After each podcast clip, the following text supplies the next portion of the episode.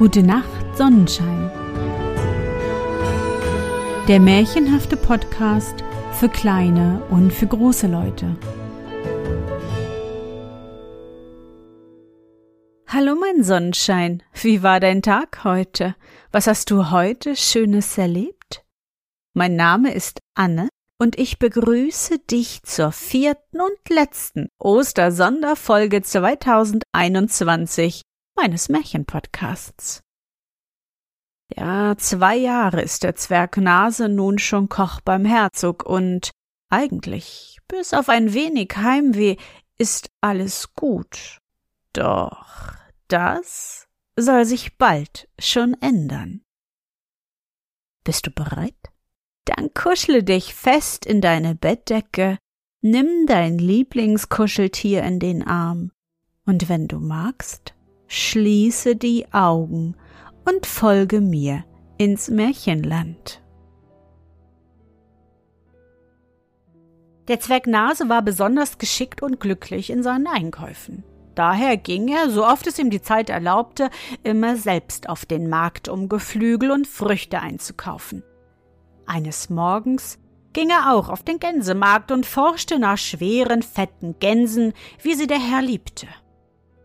Er war musternd schon einige Male auf und ab gegangen.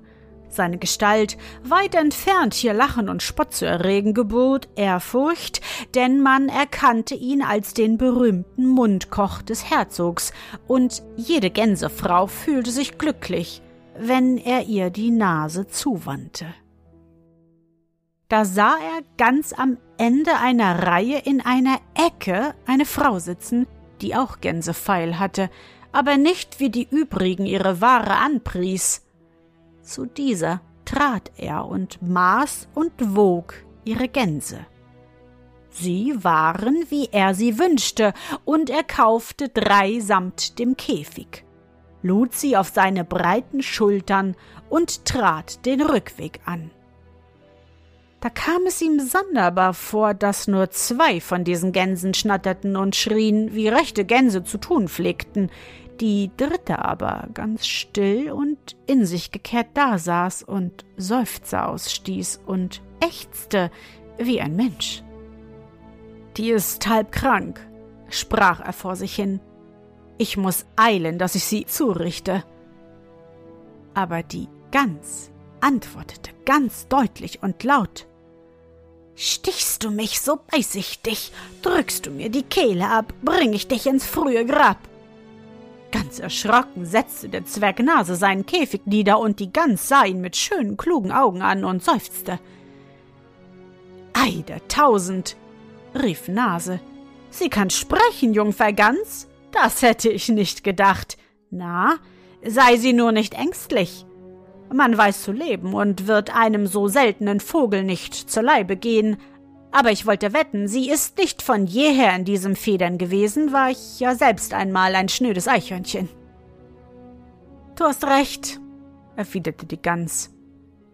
Wenn du sagst, ich sei nicht in dieser schmachvollen Hülle geboren worden. Ach, an meiner Wiege wurde es mir nicht gesungen, dass Mimi, des großen Wetterbocks Tochter, in der Küche eines Herzogs getötet werden soll. Sei sie doch ruhig, liebe Jungfer Mimi, tröstete der Zwerg. So wahr ich ein ehrlicher Kerl und Unterküchenmeister seiner Durchlaucht bin, es soll ihr keiner an die Kehle. Ich will ihr in meinem eigenen Gemächern einen Stall anweisen. Futter soll sie genug haben, und meine freie Zeit werde ich ihrer Unterhaltung widmen. Den übrigen Küchenmenschen werde ich sagen, dass ich eine Gans mit allerlei besonderen Kräutern für den Herzog mäste, und sobald sich die Gelegenheit findet, setze ich sie in Freiheit. Oh, die Gans dankte ihm mit Tränen. Der Zwerg aber tat, wie er versprochen. Schlachtete die zwei anderen Gänse, für Mimi aber baute er einen eigenen Stall unter dem Vorwand, sie für den Herzog ganz besonders zuzurichten. Er gab ihr auch kein gewöhnliches Gänsefutter, sondern versah sie mit Backwerk und süßen Speisen. Und so oft er freie Zeit hatte, ging er hin, sich mit ihr zu unterhalten und sie zu trösten. Sie erzählten sich auch gegenseitig ihre Geschichten, und Nase erfuhr auf diesem Wege, dass die Gans eine Tochter des Zauberers Wetterbock sei, der auf der Insel Gotland lebte. Er sei in Streit geraten mit einer alten Fee, die ihn durch Ränke und List überwunden und sie zur Rache in eine Gans verwandelt und weit hinweg bis hierher gebracht habe. Als der Zwerg Nase ihr seine Geschichte ebenfalls erzählt hatte, sprach sie Ich bin nicht unerfahren in diesen Sachen. Mein Vater hat mir und meinen Schwestern einige Anleitungen gegeben, so viel er nämlich davon mitteilen durfte. Die Geschichte mit dem Streit am Kräuterkorb, deine plötzliche Verwandlung, als du an jenem Kräutlein rochst, auch einige Worte der Alten, die du mir sagtest, beweisen mir, dass du auf Kräuter verzaubert bist. Das heißt, wenn du das Kraut findest, an das die Fee bei deiner Verzauberung gedacht hat, so kannst du erlöst werden.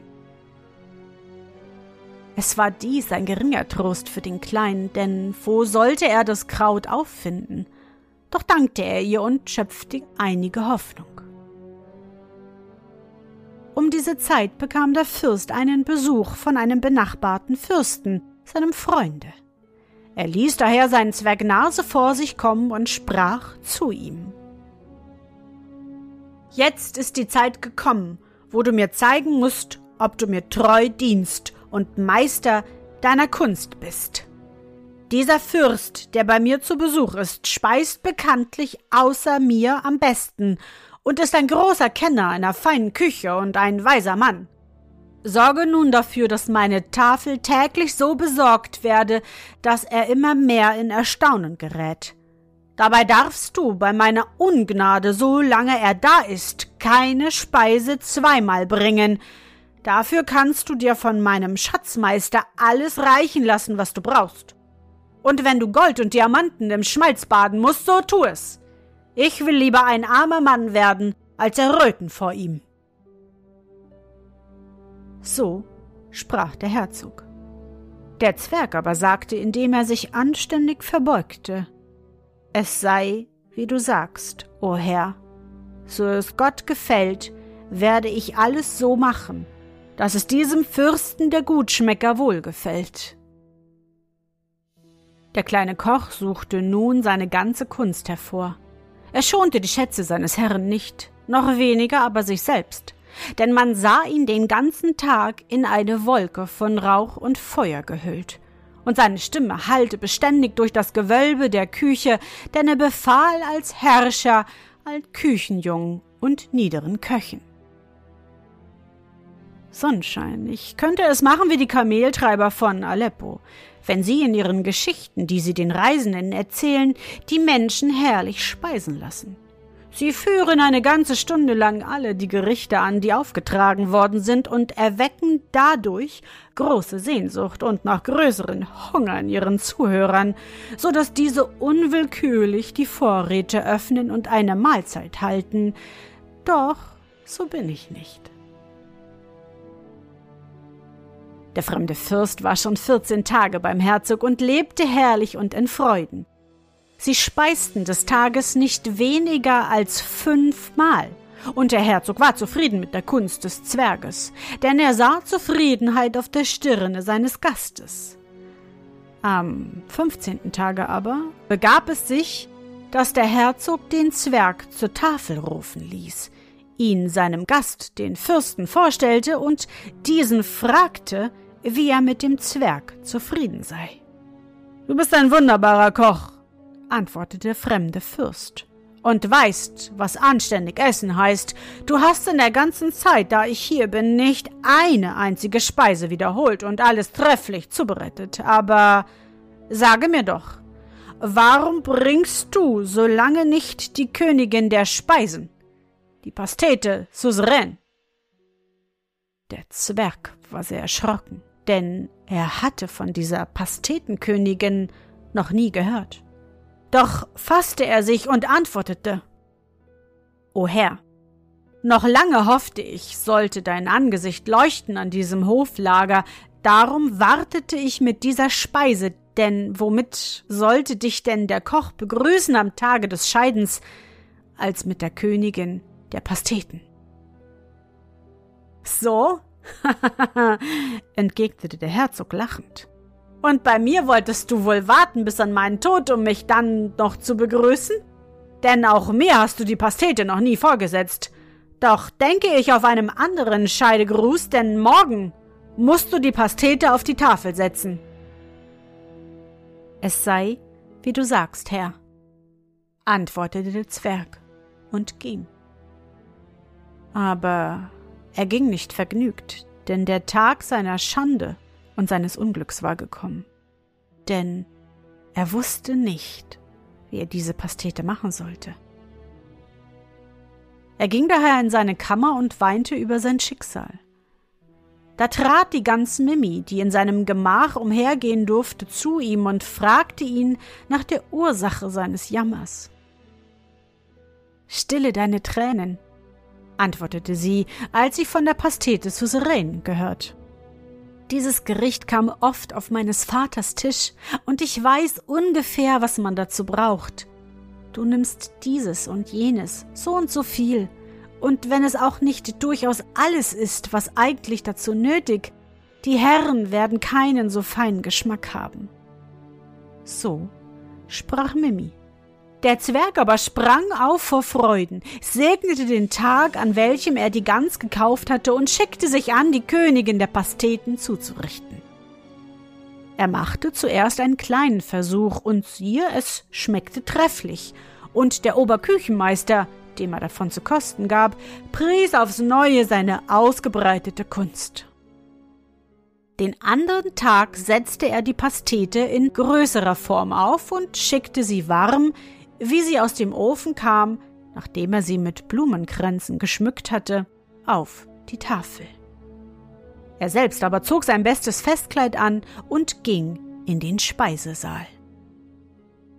Als er eintrat, war der Obervorschneider gerade damit beschäftigt, die Pastete zu zerschneiden und auf einem silbernen Schäufelein dem Herzog und seinem Gast hinzureichen. Der Herzog tat einen tüchtigen Biss hinein schlug die Augen auf zur Decke und sprach, nachdem er geschluckt hatte, Ah, mh, ah, mit Recht nennt man dies die Königin der Pasteten, aber mein Zwerg ist auch der König aller Köche. Nicht so, lieber Freund? Der Gast nahm einige kleine Bissen zu sich, kostete und prüfte aufmerksam und lächelte dabei höhnisch und geheimnisvoll. Das Ding ist recht artig gemacht, antwortete er, indem er den Teller hinwegrückte. Aber die Zuzeren ist es denn doch nicht ganz. Das habe ich mir wohl gedacht. Oh, da runzelte der Herzog vor Unmut die Stirne und errötete vor Scham. Hund von einem Zwerg! rief er. Wie wagst du es deinem Herrn, dies anzutun?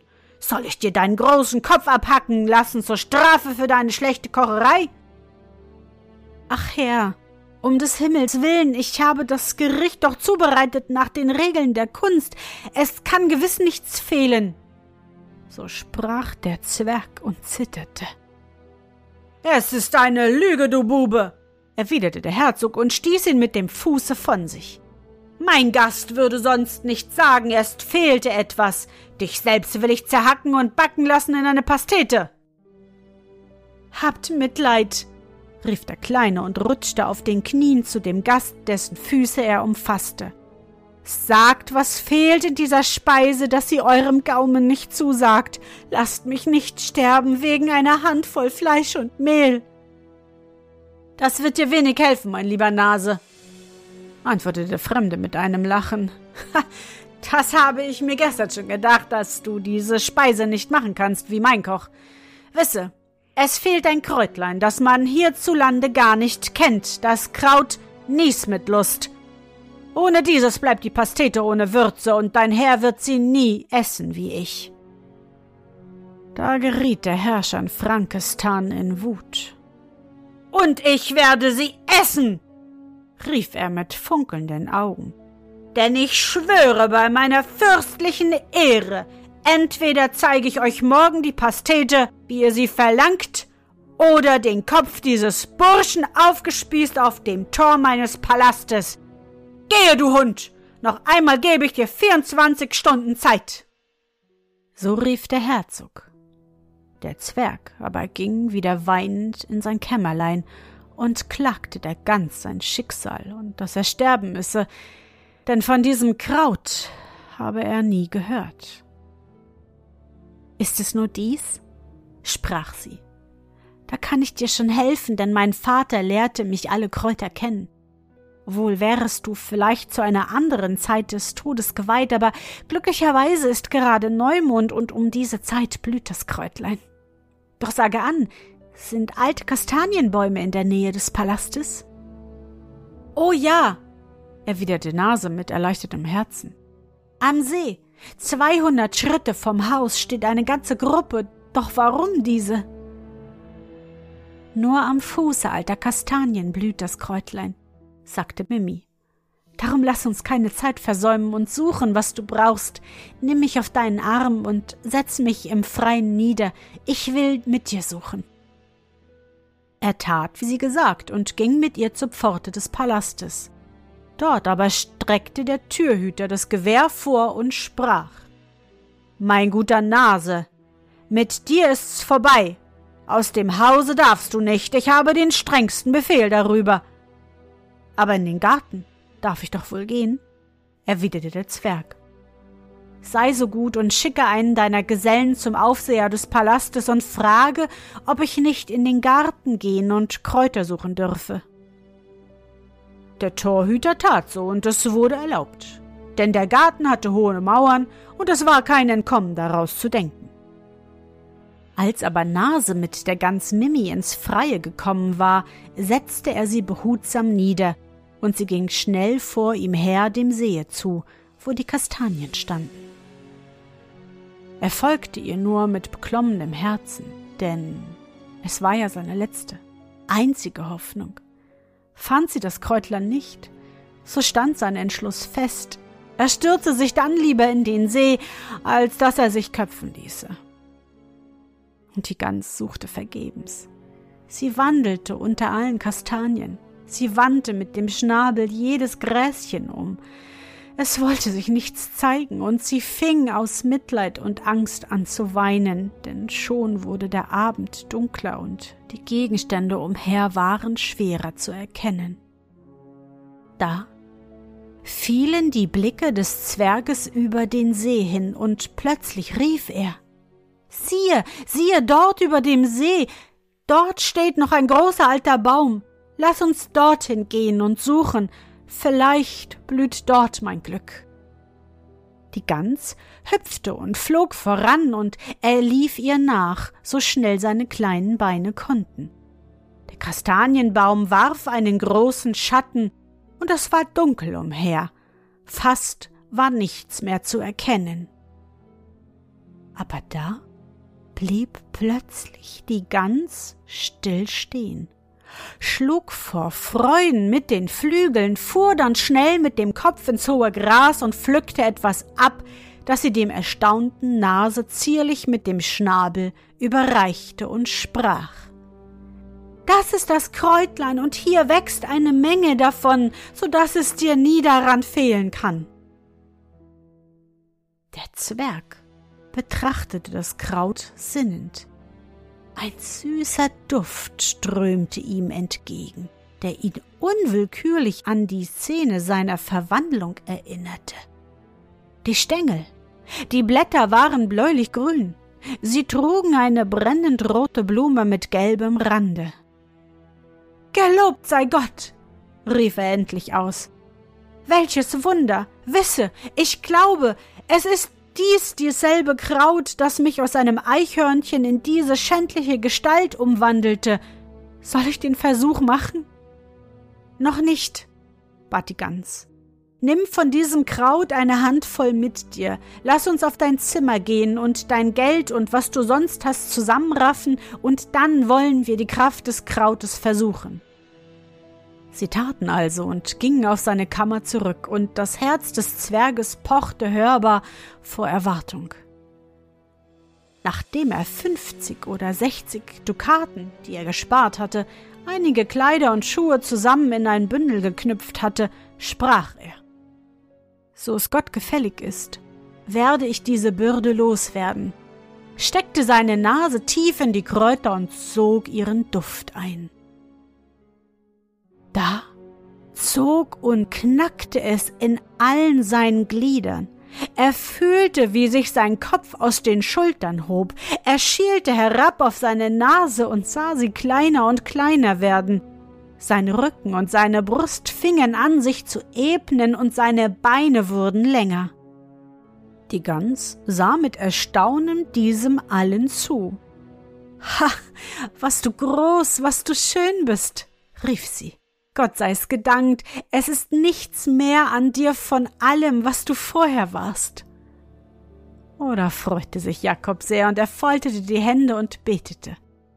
Aber seine Freude ließ ihn nicht vergessen, welchem Dank er der Gans schuldig sei, zwar drängte ihn sein Herz, zu seinen Eltern zu gehen, doch besiegte er aus Dankbarkeit diesen Wunsch und sprach Wem anders als dir habe ich es zu danken, dass ich mir selbst wieder geschenkt bin. Ohne dich hätte ich dieses Kraut nimmer gefunden, hätte so ewig in jener Gestalt bleiben oder vielleicht gar unter dem Beile des Henkers sterben müssen. Wohlan, ich will es dir vergelten. Ich will dich zu deinem Vater bringen, er, der erfahren ist in jedem Zauber, wird dich leicht entzaubern können. Die Gans vergoss Freudentränen und nahm sein Anerbieten an. Jakob kam glücklich und unerkannt mit der Gans aus dem Palast und machte sich auf den Weg zum Meeresstrand, Mimis Heimat zu. Was soll ich noch weiter erzählen? dass sie ihre Reise glücklich vollendeten, dass Wetterbock seine Tochter entzauberte und den Jakob mit Geschenken beladen entließ, dass er in seine Vaterstadt zurückkam und dass seine Eltern in dem schönen jungen Mann mit Vergnügen ihren verlorenen Sohn erkannten, dass er von den Geschenken, die er vom Wetterbock mitbrachte, sich einen Laden kaufte und reich und glücklich wurde? Hm? Nur so viel will ich noch sagen dass nach seiner Entfernung aus dem Palaste des Herzogs große Unruhe entstand. Denn als am anderen Tage der Herzog seinen Schwur erfüllen und dem Zwerg, wenn er die Kräuter nicht gefunden hätte, den Kopf abschlagen lassen wollte, war er nirgends zu finden. Der Fürst aber behauptete, der Herzog habe ihn heimlich entkommen lassen, um sich nicht seines besten Korrs zu berauben, und klagte ihn an, dass er wortbrüchig sei. Ja, dadurch entstand denn ein großer Krieg zwischen den beiden Fürsten, der in der Geschichte unter dem Namen Kräuterkrieg wohl bekannt ist. Es wurde manche Schlacht geschlagen, aber am Ende doch Friede gemacht, und diesen Frieden nennt man bei uns den Pastetenfrieden, weil beim Versöhnungsfest durch den Koch des Fürsten die Suzerain, die Königin der Pasteten, zubereitet wurde, welche sich der Herr Herzog trefflich schmecken ließ. So führen oft die kleinsten Ursachen zu großen Folgen. Und dies ist die Geschichte des Zwerges Nase.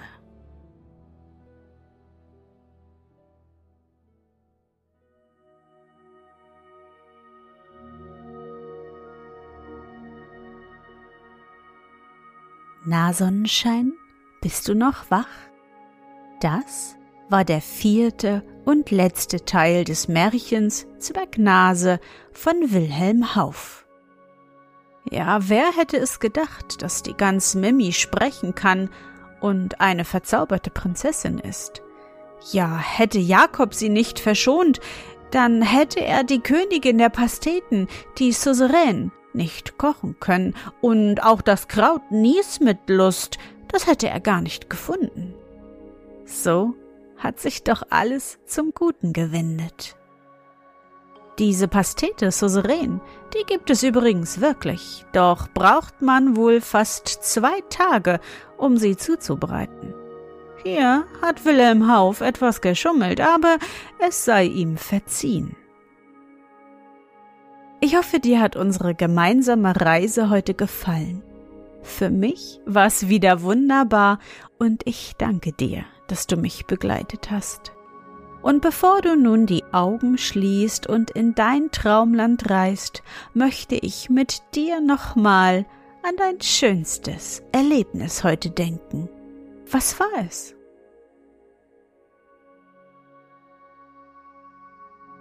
Vielleicht hast du heute ein paar Blumen gepflückt und deiner Mama oder deinem Papa geschenkt. Oder du hast im Garten oder auf dem Balkon ganz viele kleine Stiefmütterchen gepflanzt. Versuche dich an dein schönstes Erlebnis heute zu erinnern.